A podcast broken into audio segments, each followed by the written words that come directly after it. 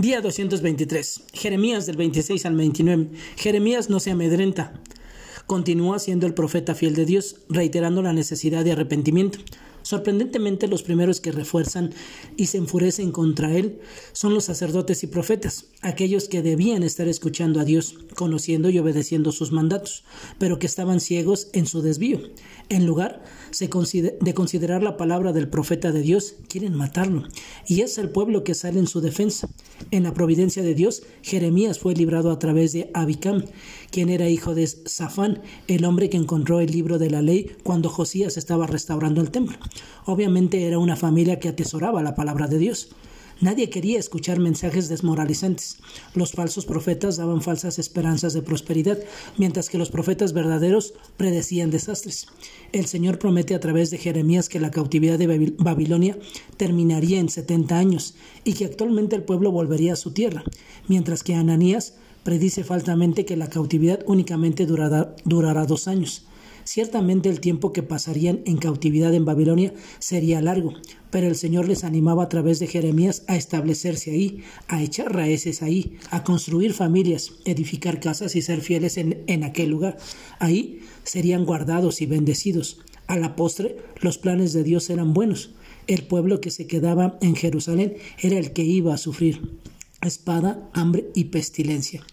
¿Sientes que estás en un desierto?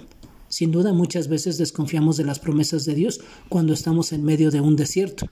En ocasiones Dios nos lleva a lugares en los cuales nos sentimos como exiliados y debemos abrazar estas asignaciones de Dios con gozo, con paciencia, con perseverancia.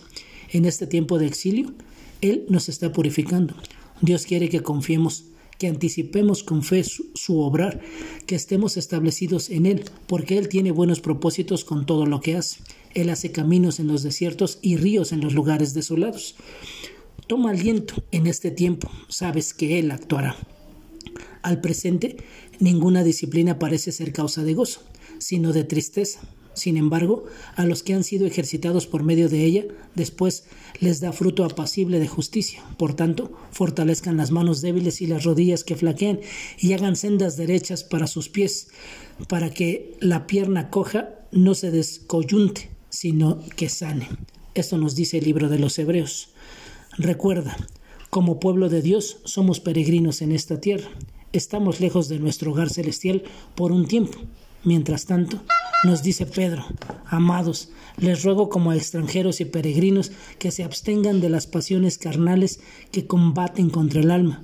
Mantengan entre los gentiles una conducta irreprochable, a fin de que en aquello que les calumnian como malhechores, ellos por razón de las buenas obras de ustedes, al consideradas glorifiquen a Dios en el día de la visitación, puesto que tenemos un alrededor nuestro tan grande nube de testigos.